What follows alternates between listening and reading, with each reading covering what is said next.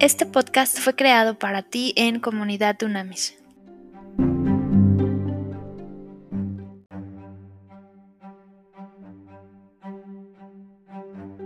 Trascendente y poderoso día, líderes de verdad.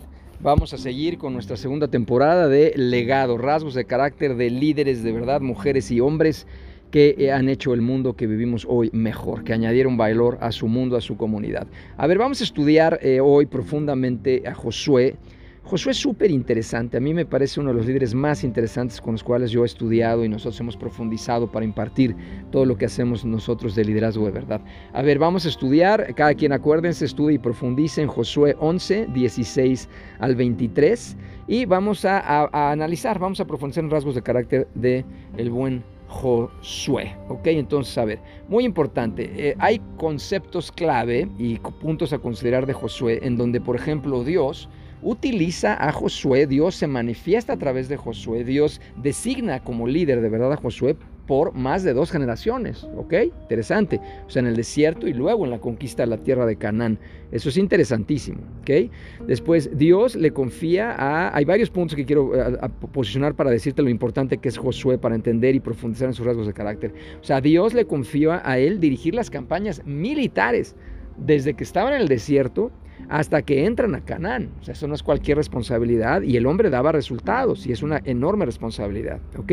Acuérdate también que Dios llama a Josué para ser uno de los dos espías y ya vimos ese estudio y junto con Caleb fue el único que entendió la perspectiva, la misión, la instrucción de parte de Dios y que tuvo la fe suficiente para decir vamos a entrar. Sin embargo, en ese entonces no tuvo la influencia necesaria para lograr el cometido que Dios le había encomendado.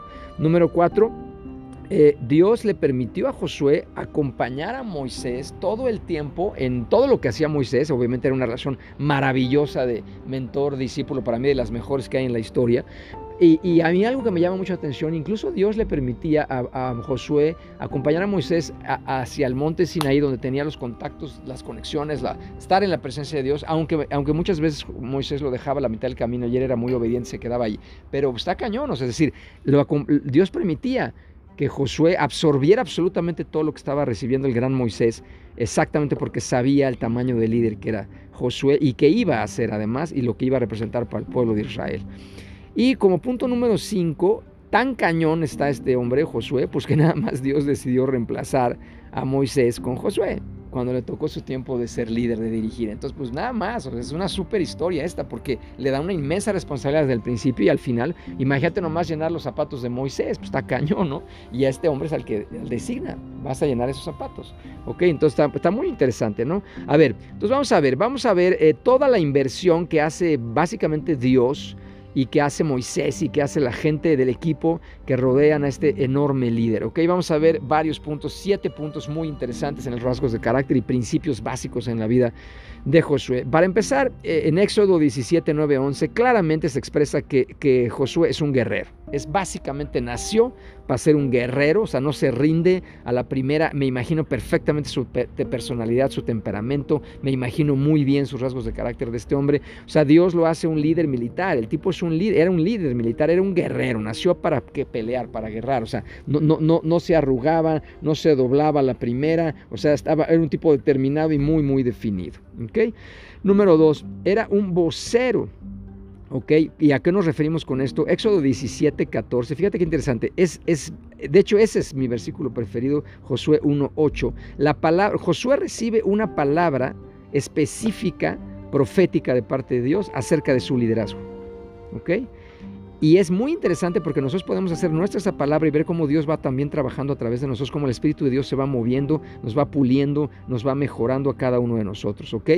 Eh, normalmente recibimos una promesa, una palabra de parte de Dios, directamente de Dios, y después de eso tú y yo nos tenemos que convertir en los voceros de esa palabra. Tenemos que hacer vida esa palabra, tenemos que vivir esa palabra y mostrar esa palabra a través de nuestro testimonio y liderazgo a las demás personas que nos rodean, ¿ok? Con interacción directa o indirecta. Esto lo hace muy bien Josué, muy, muy bien. Recibe la palabra, después la vive y después la transmite muy bien, influye e inspira al pueblo de Israel. Eso lo hace de manera contundente este hombre, Josué el tercer principio es, eh, Josué era un siervo, Éxodo 24, 13 lo, lo, manifiesta perfectamente bien y de hecho le llaman el siervo de Moisés, ¿ok? Le están llamando el siervo de Moisés. ¿ok? Nadie lo llamaba siervo de Dios hasta que ya es el momento de la conquista de Canaán. Pero este hombre prueba un principio básico, básico de liderazgo, un principio básico de autoridad y de poder. Lo primero que tú y yo tenemos que hacer para aprender a mandar es aprender a obedecer. Eso es, un principio marcial, es un principio básico de liderazgo. Para aprender a, hacer, a mandar mejor hay que aprender a obedecer mejor. Y este hombre lo hizo cabalmente durante toda su vida en el servicio que prestaba a Moisés y obviamente a todo el pueblo de Israel. Entonces probó su disposición a servir, por eso lo levantó Dios a esa magnitud de este tipo. ¿okay? Principio número cuatro era un compañero fiel. Este hombre era un compañero fiel. Éxodo 32, 17 está muy claramente ahí. Todo el tiempo acompañaba, servía a Moisés, estaba pegado a él. Eh, estaba todo el tiempo eh, aprendiendo, absorbiendo. Eh, eso es lo que sucede en una relación de mentor-discípulo. Acuérdate, el coach, nosotros como coaches tenemos el privilegio de acompañar temporalmente en la vida de un ser humano o de un equipo de trabajo, de una organización. El mentor es diferente, el mentor te dice, ven y sígueme. Literalmente Josué siguió todo el tiempo a Moisés, ¿ok? Te digo, incluso cuando subían al monte Sinai, que era cuando tenían la experiencia, la gloria de Dios, Moisés, pues Josué no experimentaba, lo dejaba a la mitad, y no, al del monte, y no experimentaba gloria, ni nube, ni voz, ni su presencia, pero ahí estaba, sabiendo que Dios estaba haciendo algo cañón con Moisés, decía, ahí está, va, listo, lo está haciendo con, con mi líder, con mi mentor, pues va adelante. Y él iba recibiendo, obviamente, pero no estaba directamente. Entonces era un compañero fiel, era un hombre que sabía obedecer, era un compañero, un buen siervo, okay, y era un gran discípulo. En Éxodo 33, 11 se ve claramente que Josué era un muy buen discípulo y fue por 40 años, ¿ok? Estuvo sirviendo a Moisés y básicamente aprendiendo todo esto. Entonces, en la mentoría de Moisés, que se ve que era muy clara, muy directa, era muy hermoso esta relación en cómo ellos iban trabajando eso y por eso él tuvo esa capacidad de poder llegar a esto, ¿ok? Se pasaba mucho tiempo en la tienda de Moisés. ¿Qué quiere decir eso? Estaba en la presencia de Moisés, estaba aprendiendo de él, estaba observándolo, anotando, viendo, hablando, todo lo, absorber absolutamente todo lo que pudiera de su mentor. El principio número 6 era un celote, números 11, 29 se dice claramente, es decir, claramente este hombre tenía un celo santo, un celo santo por Dios, ¿ok? Tenía un celo santo por Dios, se ocupaba, se preocupaba de lo que estaban viviendo cada uno en el pueblo de Israel y, era su pasión las cosas de Dios, era su pasión eh, honrar, defender a Dios, o sea, hablar claramente lo que Dios decía, se preocupaba, en ese versículo se preocupa cuando están profetizando, pues ¿cómo que profetizan? ¿De qué se trata? Y Moisés le dice, ojalá todos en el pueblo de Israel profetizara. En fin, era un hombre interesante y, era, tenía claramente un celo de parte de Dios en las cosas de Dios. Y por último, Josué era un líder que fue transformado en su vida personal, profesional y comunitaria. Números 13 y 16 es muy claro. Moisés incluso le cambia el nombre de Oseas y le pone Josué. En ese cambio de nombre es muy simbólico y muy profético, no es, un cambio de letras.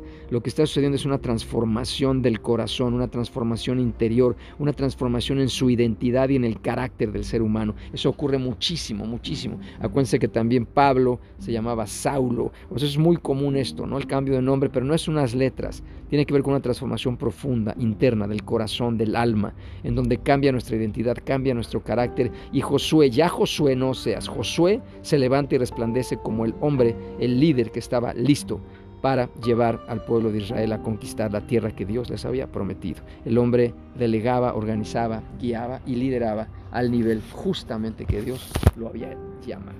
Es muy interesante estos rasgos de carácter. Vamos a orar, Pa. En el nombre de Cristo en este momento te damos gracias.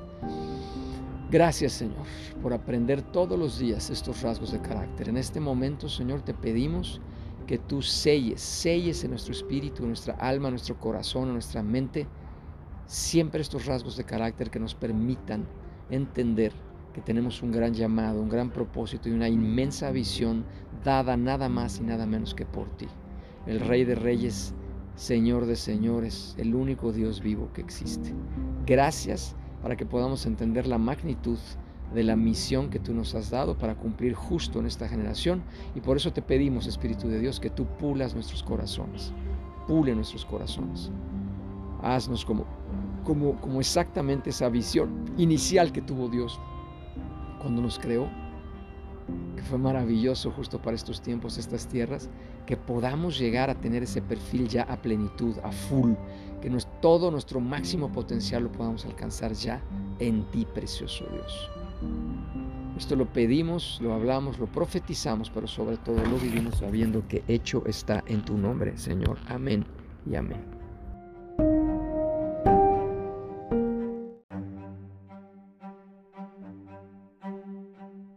Haz contacto en comunidadunamis.com.